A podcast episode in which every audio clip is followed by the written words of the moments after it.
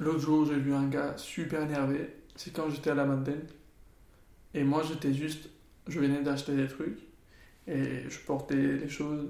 Et je suis passé à côté d'un truc infiniment beau. Voilà, un putain de château. Bon, c'est pas un château, mais un, un temple qui sort de nulle part. Et super beau, quoi. Mhm.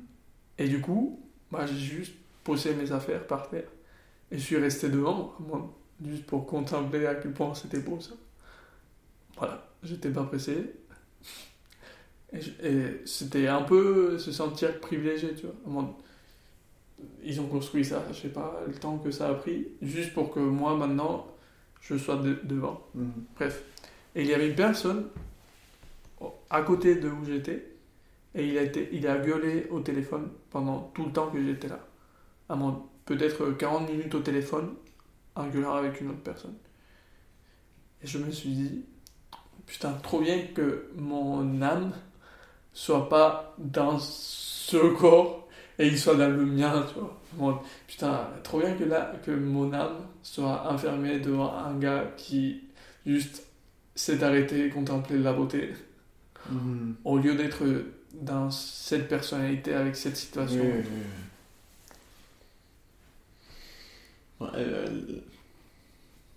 L'âme, c'est quelle partie de, C'est- C'est c'est- c'est le plus petit. Ok, l'âme, c'est le, grain, vraiment- le grain de, de sable. Ouais.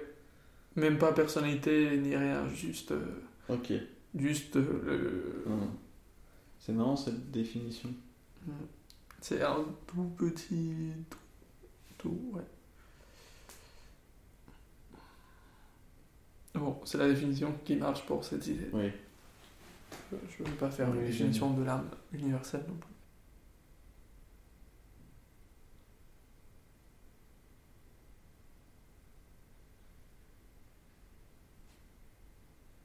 J'ai une image trop visuelle de l'âme et, et de, la conscience qui pousse de un seul point.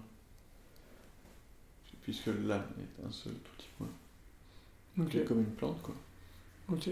Et que, genre, que la conscience naît de l'âme. Oui, oui. Ok.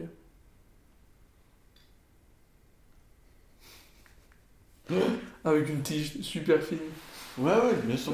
Genre super un longue pixel, gueule. un pixel. Ouais, un pixel, mais pendant longtemps, c'est assez fin, tu vois. Et puis. Bon, ça n'a aucun sens ce que je dis. Ça a du sens, t'avais exactement compris ce que j'essayais de dire.